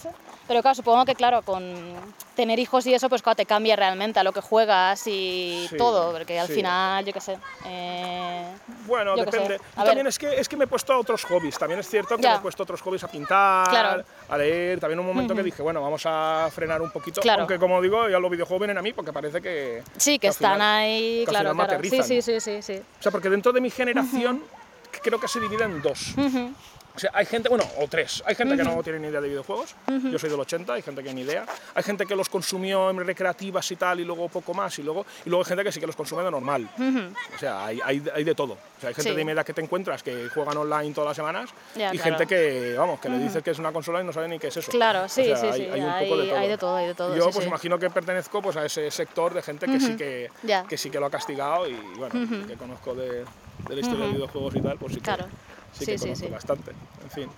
Vale, pues eh, has sacado antes lo de, lo de que tienes otros hobbies y pintas y tal, que claro, eso a mí me interesa, ¿no? Por, por hablar de, de esa creatividad y de esas cosas creativas que tú haces, porque, bueno, por poner un poco en contexto, tú eres profesor de matemáticas, entonces, claro, te dedicas a algo que no es creativo tal cual, ¿no? En- en- en- de base, ¿no? Eh, o quizás sí, hay Pero es que- creatividad es que es, el en reverso cosas. tenebroso de, pero de- claro. de- de las bellas artes. O sea, eh, las matemáticas son, porque pasa, ¿eh? Pasa, pasa. Sí, Yo, por ejemplo, mi pareja, que es de, de Bellas Artes, la conocí en una fiesta Sí. en la que habían solo gente de Bellas Artes y gente de matemáticas, porque es un reverso... Ahí se junta ahí, Es plan- un reverso tenebroso. Sí, sí, es, un- una especie de, de- de- Porque es como otra...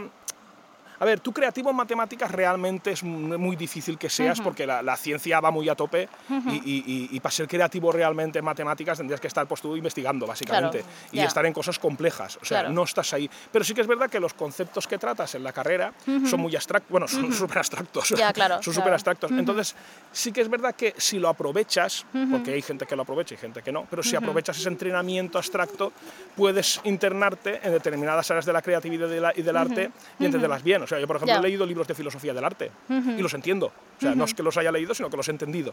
Eh, y, y por qué? Porque, bueno, porque veo ahí conceptos abstractos, ¿no? Eh, por claro, ejemplo, como que haces conexiones, ¿no? Con cosas que... bueno, o pues no sé. eh, me he acostumbrado a tratar con cosas Sí, o abstractas, también, entonces- claro, claro, sí, sí, sí. Claro, me hablas de, de, de arte, por ejemplo, de arte abstracto, y cojo yo al principio y decía, esto no tiene ningún sentido, pero luego cuando leí la explicación y tal, digo, vale, ahora sí que lo entiendo, leo quién es Kandinsky, leo quién es tal, y digo, Sí. vale, ahora lo entiendo. Sí. Entonces, claro, pues si quieres sí que puedes meterte ahí, no quiere decir que todo el mundo lo haga. Claro, Evidentemente, hay gente que en matemáticas pues tira por sus ramas propias o Claro, por su forma de pensar, sí, sí. Pero, pero sí que es verdad que si quieres meterte en todo este tema del mundo creativo y tal, puedes perfectamente. Ya, ya. O sea, puedes entenderlo. Es una cosa Sí, que está bien, o sea, realmente sí, sí, sí.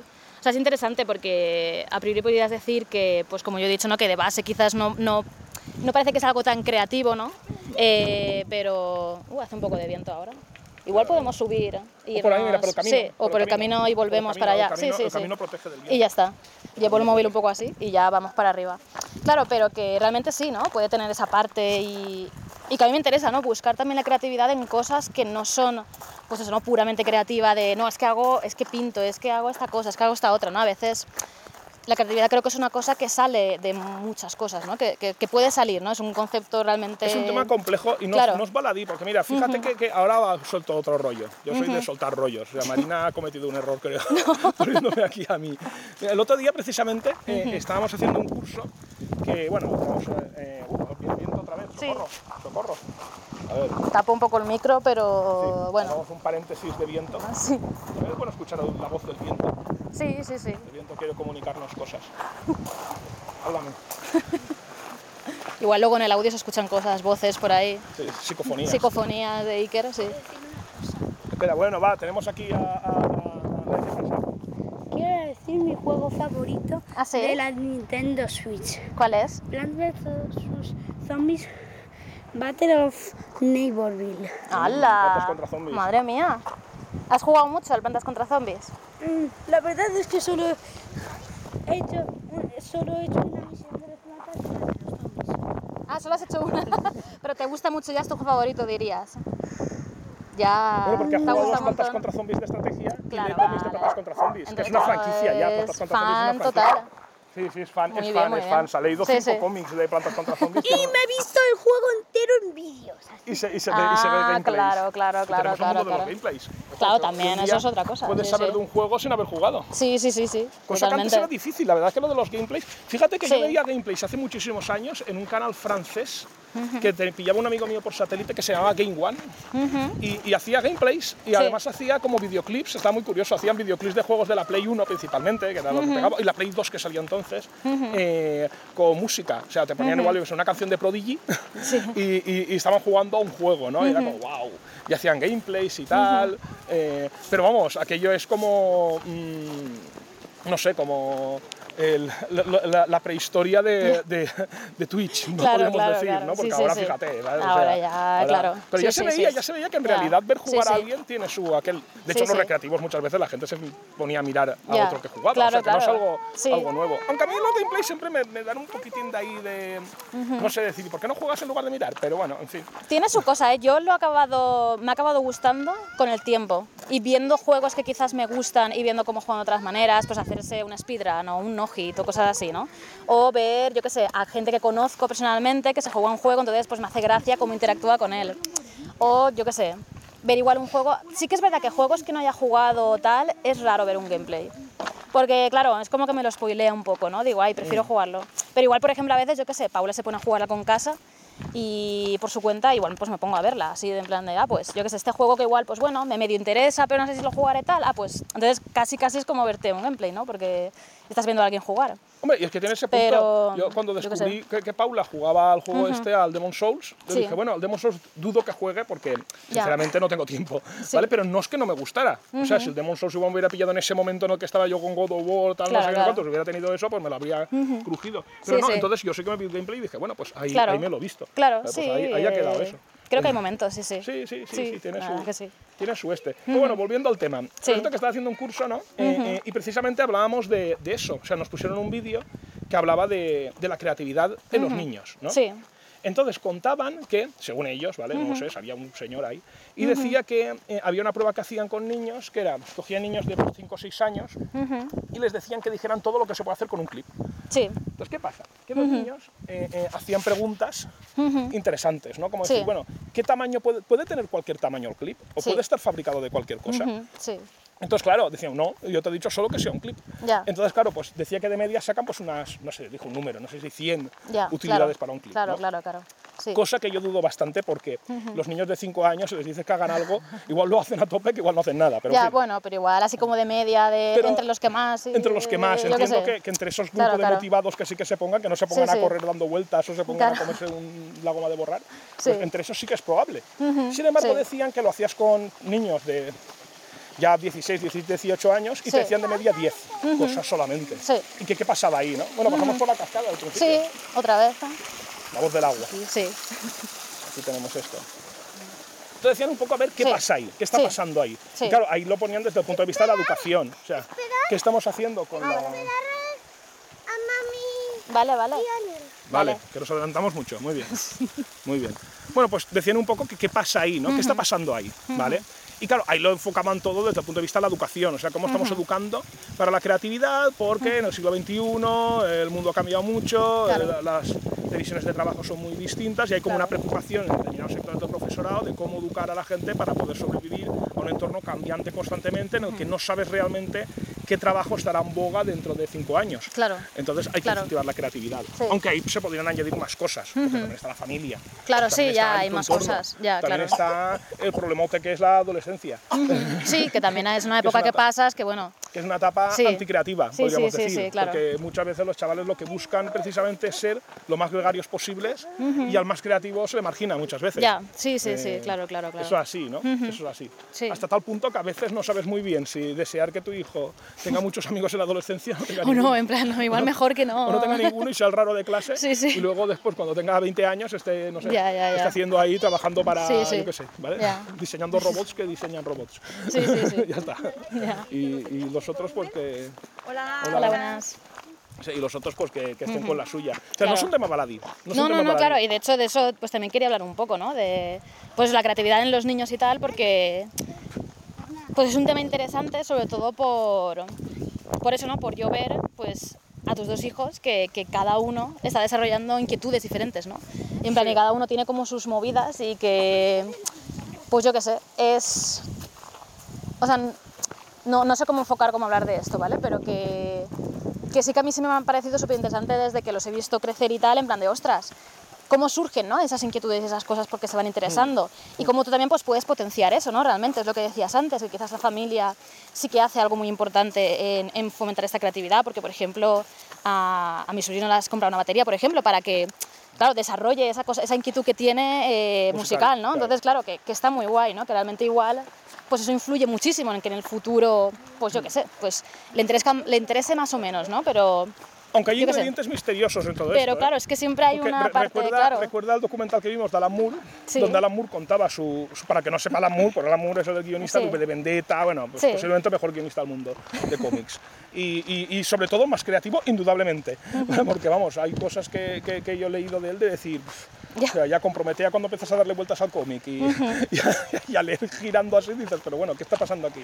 Y sin embargo te contaba su pasado y era un pasado absoluta y completamente gris Claro, y, y para nada eh, inspirador, excepto en los cómics. O sea, era Sí. como una persona que se había criado en un entorno gris y hostil Sí. desde el punto de vista creativo, excepto una pequeña ventanita que eran los Claro. cómics. Y de esa pequeña ventanita había florecido un Sí, dragón creativo. Ya, ya, ya, o sea, claro. una, cosa, una cosa espectacular que además Claro. eh, teoriza constantemente sobre qué es la creatividad. O sea, es una persona que la lees y dices, así como por ejemplo Neil Gaiman, que es otro, Sí. otro gran guionista para mí, que me gusta mucho, Sí. no igual, le da muchas vueltas a las historias y a cómo se tratan las historias, pero no a lo que es la creatividad en sí. Alan claro. Moore es que el tío está todo el rato, dale, dale que te pego con de dónde vienen las ideas, cómo se construyen, Claro, claro, claro. cómo, cómo se hace algo.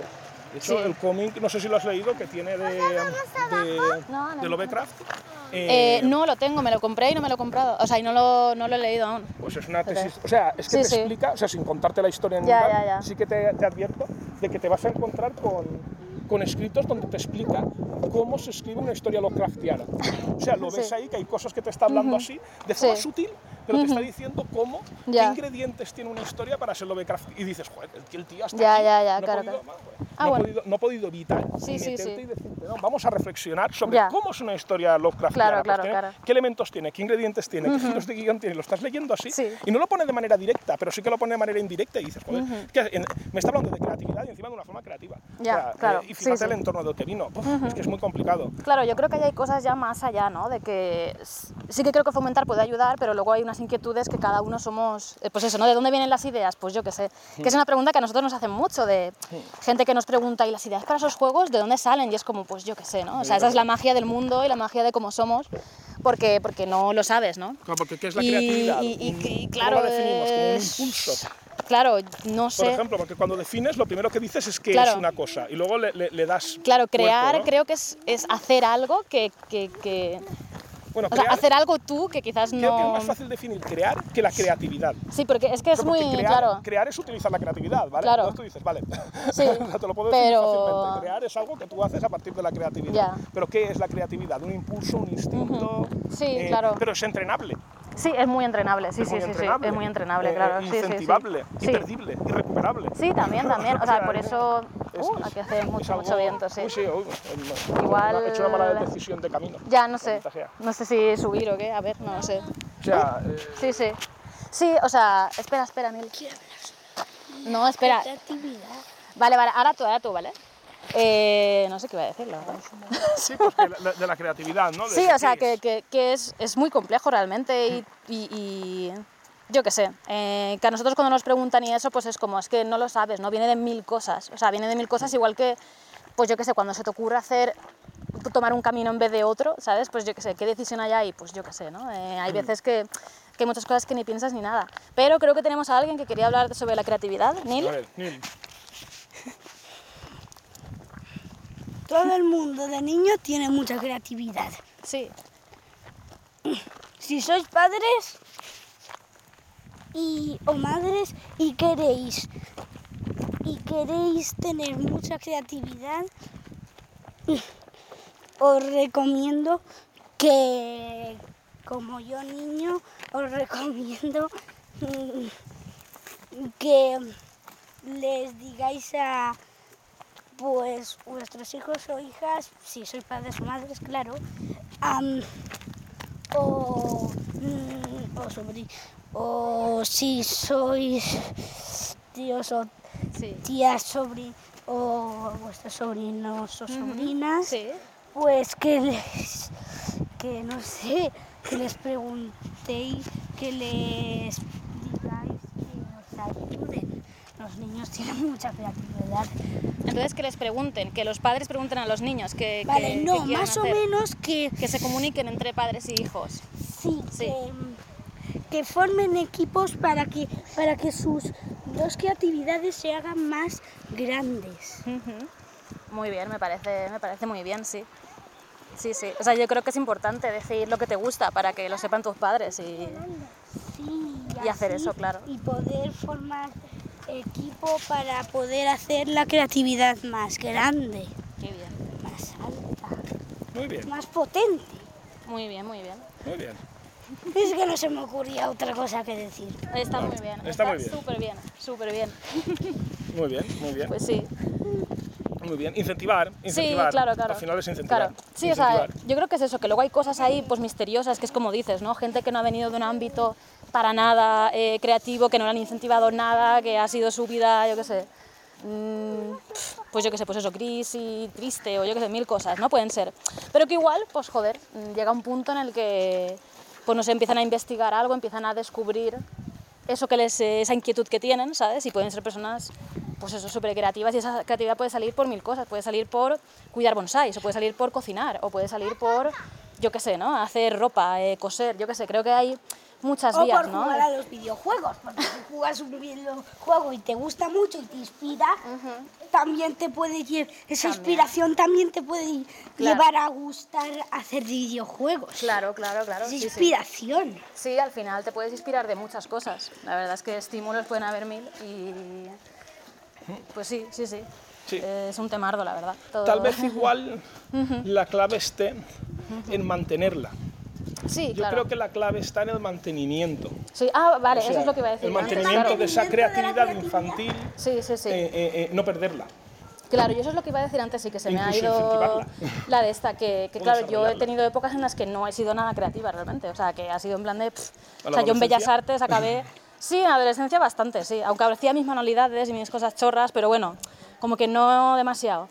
Pero en Bellas Artes yo hubo épocas acabé ya hartas, no quería nada más ya de pintar, dibujar, yo qué sé, Hombre, pero no las sé. carreras es que cansan. Claro, te cansa, ¿no? Y carreras- te drena un poco también mm, por dentro y yo qué sé, ¿no? Pues, y luego hay épocas, ¿no? O sea, nosotros con los videojuegos pues hemos tenido épocas de, pues eso, ¿no? No hacer nada, porque, porque no estás, ¿no? Y tienes que hacer otras cosas lo que sea, o la creatividad sale por otras movidas, ¿no? Por eso que digo de, yo qué sé, ponerte a montar algo, hacer una maqueta, yo qué sé, ¿no? De movidas, ¿no? Que pueden haber otras cosas. Y sí, sí, pero es que es eso, se puede entrenar y se puede volver. O sea, hay épocas en las que puedes decir, hostia, no soy una creativa, no sé qué, pero... Uy, vale, vale, sí, sí. Eh, vamos a ir más despacito. sí, sí, que nos estamos adelantando un poco. Ah, vale. Pero, a ver, llevamos media hora, creo. Mira, vale, vale, un poco también nos decir, ver, Claro, claro. ¿Qué es la creatividad? Venga, sí, rápidamente. Para que descanse un poquito de, de criar- de- de cuidar niños. Pues la creatividad. Una mí frase, es la así, vale, una frase. Tú di una frase, si te ponen un examen ahora, ¿qué es la creatividad? ¿Tú qué pones? Es entrar, en- para mí es entrar en ese espacio-tiempo eh, en el que pues, no es presente ni pasado, ¿no? como si habláramos del tiempo cairótico. Es decir, ese momento en el que tú dejas a un lado todos los pensamientos de tipo activo, ¿no? de obligaciones, etc.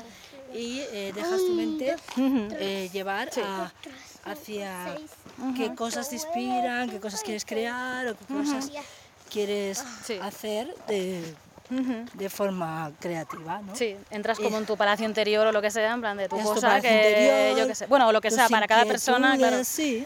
Se, se ve... Esas inquietudes, ¿no? Que tú tienes para plasmar pues todo aquello que, pues, que, te, que te llama atención, que te gusta, que te, que, te sientes inspirado, que quieres investigar, ya sea, bueno, pues siempre es a nivel me gusta más eh, investigar, sobre todo cuando, cuando hago acuarelas o pinto, pues el color, los trazos, las texturas, diferentes técnicas. Una investigación más, eh, eh, por ejemplo, en ese sentido, y eso pues me relaja y, sí. y estoy en mi momento creativo. Claro. Y para traer la creatividad, bueno, o igual para los dos, me podéis contestar los dos. ¿Es una vía de escape las cosas creativas que hacéis? ¿Es algo que lo hacéis como, es un impulso, es algo que tenéis que sacar de dentro? Espera, espera. Eh, porque, porque sale, o sea, quiero decir que no lo puedes parar. ¿Es algo que es en algunos determinados momentos, viene y va? O sea, no sé. ¿Cuál es vuestra relación con la creatividad? Bueno, mi relación con la creatividad... Eh, creo que bueno pues que muchas veces es cíclica que, que, viene eh, planteada de diferentes formas, que es ecléctica, porque también, pues bueno, pues desde, desde pintar a, como hablabas, cocinar, a, claro. no sé, muchas veces la creatividad viene por hacer actividades con los niños creativas, ya. en las que yo tengo que buscar algo que les guste, aunque sea más del tipo de educacional, y otras veces eh, viene, viene más dado a lo mejor por, por interior. Yo creo que va y viene. claro. Para mí está, por ejemplo, la mujer está muy conectado al ciclo, al ciclo lunar, el ciclo mensual, eh, las diferentes formas en las que tú te expresas creativamente, pero yo creo que siempre hay una creatividad. Claro. Aunque esté dormida, Sí, siempre hay algo está ahí, ahí. Claro, Lo que pasa es que muchas veces necesita madurar, necesita macerar, necesita, ¿no? Tú tienes una idea y siempre está ahí, pero a lo mejor eh, necesitas un tiempo para que esa idea salga adelante o, descartarla y que salga otra idea y que, y que eso pues, pues es igual que una semilla para mí, como una planta que crece, ¿no? claro, hay que regarla, le tienes que dedicar tiempo y, y a estar en ese estado y a estar eh, practicando, no sé, investigando. Sí, sí, Para mí yo creo que viene y va. Y bueno, también se pueden tener momentos no creativos, claro. espacios de tiempo largos, en los que a lo mejor, pues no sé, todo lo que está a tu alrededor, pues no, no, no, te deja conectarte, ¿no? Claro. Pero bueno, siempre hay que intentar estar conectado con eso. sí, sí, sí, eres una persona creativa, es una necesidad. Ya, claro. Te hace sentirte feliz. Ya, sí, sí, sí. Es que todo esto lo complica el asunto, porque, porque tenemos que la creatividad, la creatividad puede servir para algo bueno.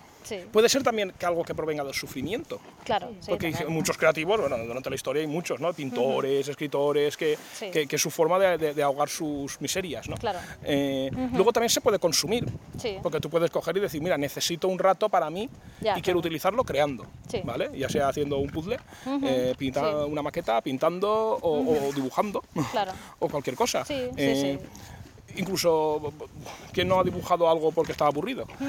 y estás ejercitando tu creatividad realmente. y encima lo complica aún más porque se puede trabajar de ello, que yo creo que es ahí donde se pone el, el, donde está aquí el umami del asunto. O sea, donde está el problemón. O sea, es cuando esa creatividad tiene que salir. ahí ya tenemos un problema. O tenéis un problema. Ese es vuestro problema. Bueno, a ver, otra, otra inclusión tenemos aquí de Nil. A ver. Pues que mira, para mí la creatividad es mm, la creatividad es muy buena y saludable. Sí. Es que no se me ocurría otra frase. Está muy bien, es una frase muy buena. Sí, sí. sí, sí, sí. Y es que la creatividad es muy buena. Y como dice mi mami, pues que la creatividad les le mete en su zona de confort y yo y Ona que somos unas máquinas de estrés, le, saca, les sacamos de su zona de confort. Así que la creatividad es como si para es como si fuera un ejército que luchara contra nosotros como si fuéramos monstruos gigantes. Madre mía. Hasta que hasta que hasta hasta que arrasamos y está y se va fuera de su zona de no está con nosotros se vuelve a meter en, su zona de confort porque, porque tiene tiempo para, para, para hacer, usar su creatividad o para estar tranquila sin la, creatividad.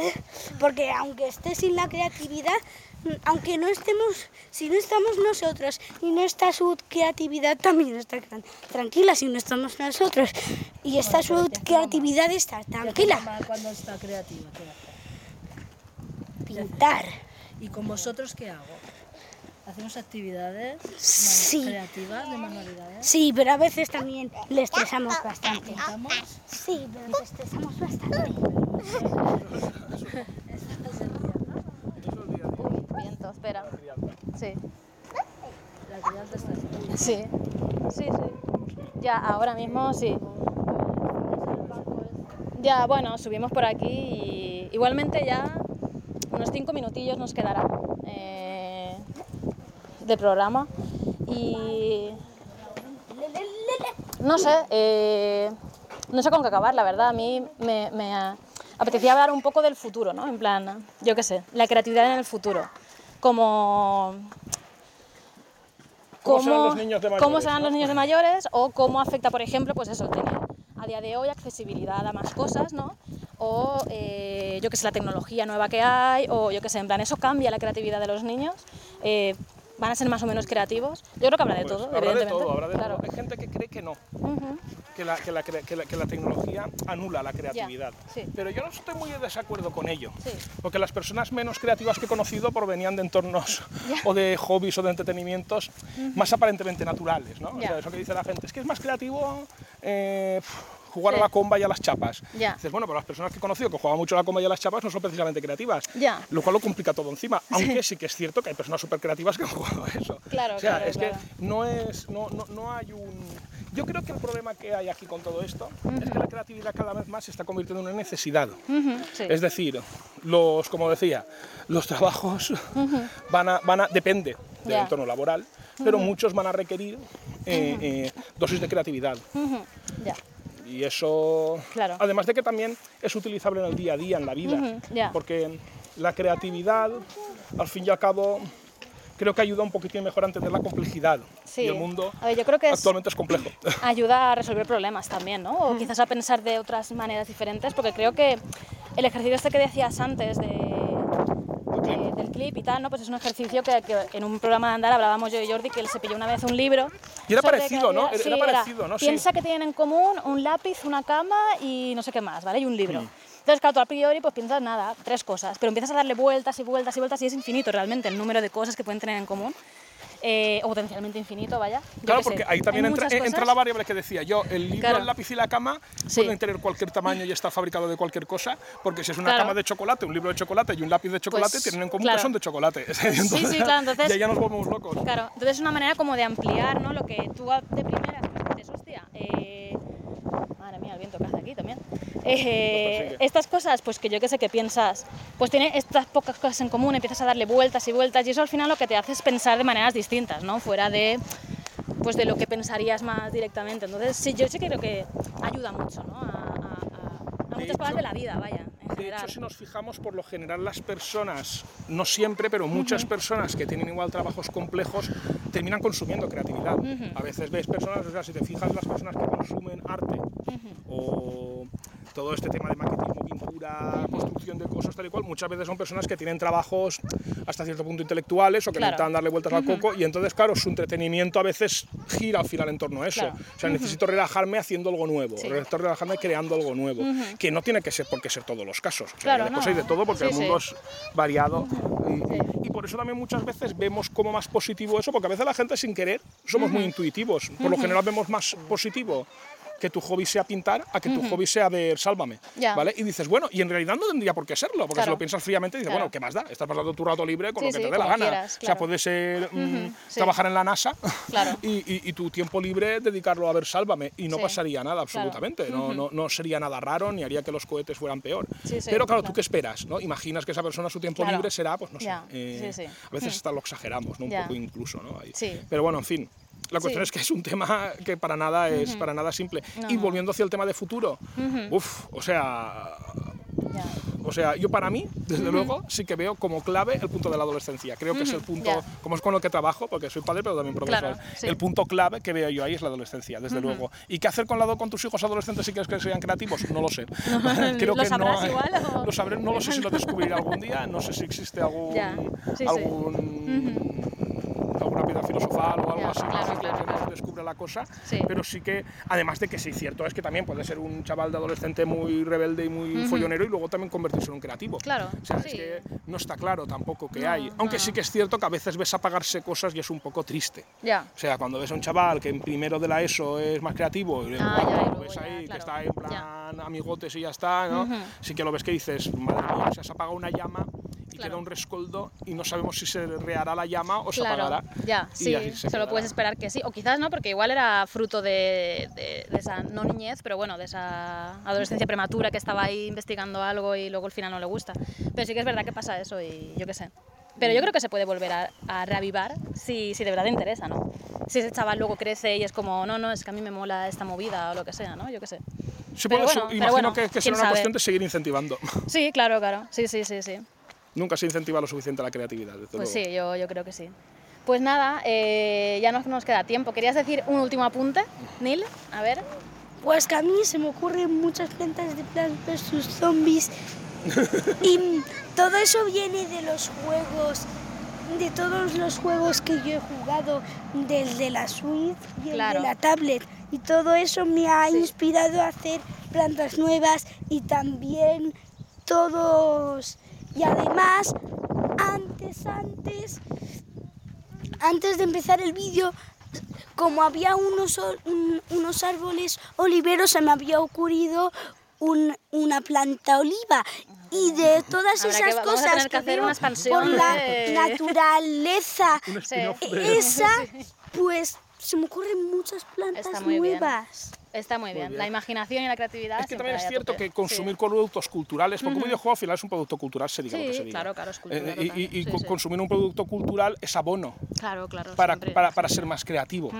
Y, sí. y claro, eso está ahí y eso siempre estará ahí. Sí, sí, de hecho, aunque Alan Moore dijera que había, que habría creado en un entorno hostil, tenía esos cómics, tenía ese mini Claro, abono. ¿no? o sea, el abono es fundamental, claro. está claro. Puede que en algunos casos haya una persona que tenga una creatividad tan rabiosa que no lo necesite. O puede ser que la necesidad, la miseria de una persona o tal se convierta en abono para esa creatividad, pero yo personalmente creo que hay que incentivar la creatividad y que niños nunca, o sea, a veces comprar determinadas cosas son casi más una inversión Claro. que, que yo hay veces que le compro un cómic a mi hijo y para mí es más una inversión que un premio. Ya, ya, ya. O sea, Sí, yo sí, creo sí. que eso, eso sí que lo pondría como, como consejo para padres, desde mi punto de Muy vista. bien, muy bien. Pues nada, vamos a ir cerrando ya este programa especial del podcast Andar. Neil, ¿quieres venir a cantar el ending eh? Del Andar otra vez? A ver. Andar, este es el programa de andar. Y adiós, así se acaba. Muy bien. Pues nada, eh, muchas gracias por escucharnos, eh, por comentarnos por redes sociales y todos los comentarios que nos dejáis. eh, muchísimas, muchísimas gracias. Y nada, pues que vaya todo muy bien. Un abrazo. Adiós. Adiós. Y muchas gracias a los invitados, claro. Adiós. Adiós.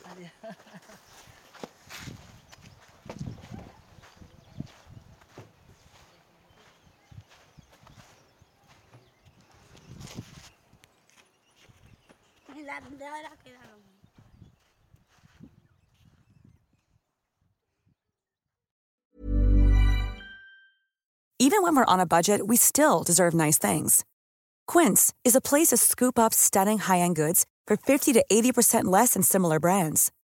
They have buttery soft cashmere sweaters starting at $50, luxurious Italian leather bags, and so much more. Plus, Quince only works with factories that use safe, ethical, and responsible manufacturing. Get the high-end goods you'll love without the high price tag with Quince. Go to quince.com slash style for free shipping and 365-day returns.